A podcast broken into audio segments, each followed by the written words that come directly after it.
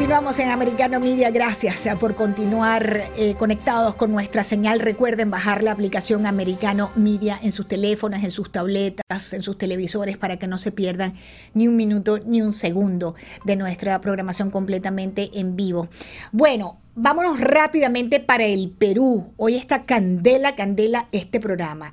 Amigos, oyentes y seguidores de Americano. La Fiscalía peruana está acusando a la primera dama del país de dirigir una red corrupta junto con sus hermanos. Esta que parece que no moja, resulta que empapa.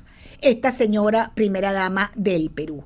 Vámonos rápidamente para Lima con el exministro eh, Fernando Rospigliosi, él también es periodista, nos acompaña a esta hora para ayudarnos a entender este nuevo caso de eh, corrupción en el Perú vinculado a la familia presidencial. Bienvenido, don Fernando, qué bueno saludarle, Lourdes Jubieta de Americano Media.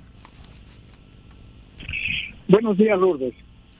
Bueno, estamos aquí, como se dice, patidifuso por esta imputación de la Fiscalía del Perú que acusa a la primera dama de dirigir una red de corrupción junto a sus hermanos. ¿De qué se trata todo esto, don Fernando Rospigliosi?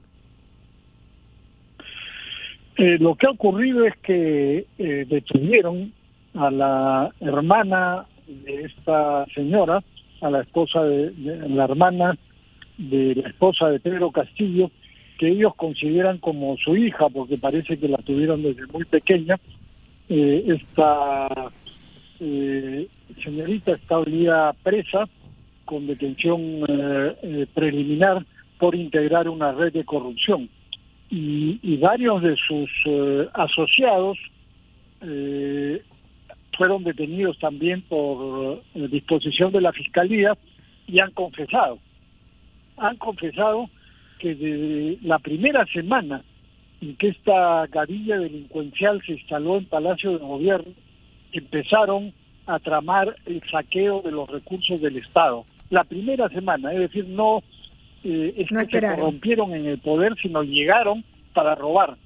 Y estos eh, ahora eh, delatores eh, han revelado los detalles de cómo operaba esta mafia desde Palacio de Gobierno, coordinada por la esposa de Pedro Castillo y que incluía, por supuesto, a varios familiares, a los hermanos de la esposa de Pedro Castillo, a la hermana también, eh, que ahora está detenida, a los sobrinos de Pedro Castillo, es decir, toda la familia estaba metida en esta red de corrupción y eh, lo que ellos hacían era ir donde alcaldes de eh, varios lugares del país y les ofrecían darles presupuesto para hacer obras, presupuesto que les daba el gobierno central.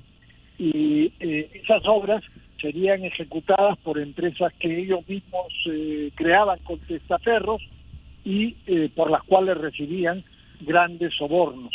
Y de hecho está comprobado que el gobierno dio decretos de urgencia que muchos consideran ilegales para transferir millones y millones a estos municipios para que ejecuten precisamente estas obras que habían sido coordinadas por esta mafia desde Palacio de Gobierno con la esposa de Pedro Castillo al frente. Esta es una de las denuncias, de las eh, varias ya, eh, Pedro Castillo tiene seis denuncias de corrupción eh, de la Fiscalía. Esta es una adicional que involucra, como digo, a la esposa y a los parientes. Entonces, eh, eh, las pruebas son abrumadoras, pero desgraciadamente eh, no ocurre nada en el Perú. Pues. Aquí tenemos lo que yo he denominado una democracia fallida. Es una apariencia de democracia donde realmente no existe Estado de Derecho, las leyes no funcionan y la gadilla de delincuentes que está en el poder sigue haciendo lo que le da la gana. En suma, amigos y seguidores de Americano, la primera dama del Perú, la esposa del presidente Pedro Castillo, de nombre Lilia Paredes, coordinaba los ingresos a Palacio de Gobierno en Lima, los apoderados, la entrada, los ingresos de los apoderados de empresas en busca de contratos de construcción a nivel nacional y su hermana Jennifer era quien establecía las reuniones con los alcaldes para ofrecerles proyectos, como lo dice don Fernando Rospigliosi, en donde tenían toda la seguridad de tener éxito porque es aprobado por su esposo, el mandatario Pedro Castillo. Esta pareja que llega al poder diciendo que era los representantes de de los de a pie, de los más pobres, de los más desposeídos, de los más necesitados, y resulta ser que entraron desde la primera semana robando el país, robando el erario público, con sonados casos de corrupción. Ya el presidente tiene seis expedientes abiertos por, por eh, corrupción y tiene un poco más de un año y pico en el gobierno, ¿no? Ahora, ¿cuánto va a durar esto? Porque por menos que esto han estado, eh, han sacado del poder en el Perú a varias a varios presidentes. Y por el otro lado, ¿cómo le parece a usted, hablando de corruptos y de ladrones, que Antauro Humala, el hermano del expresidente Humala del Perú, salió en libertad sin pagar toda su reparación civil? Bueno, sobre esto último, Lourdes, es un asunto inaudito, increíble, indignante.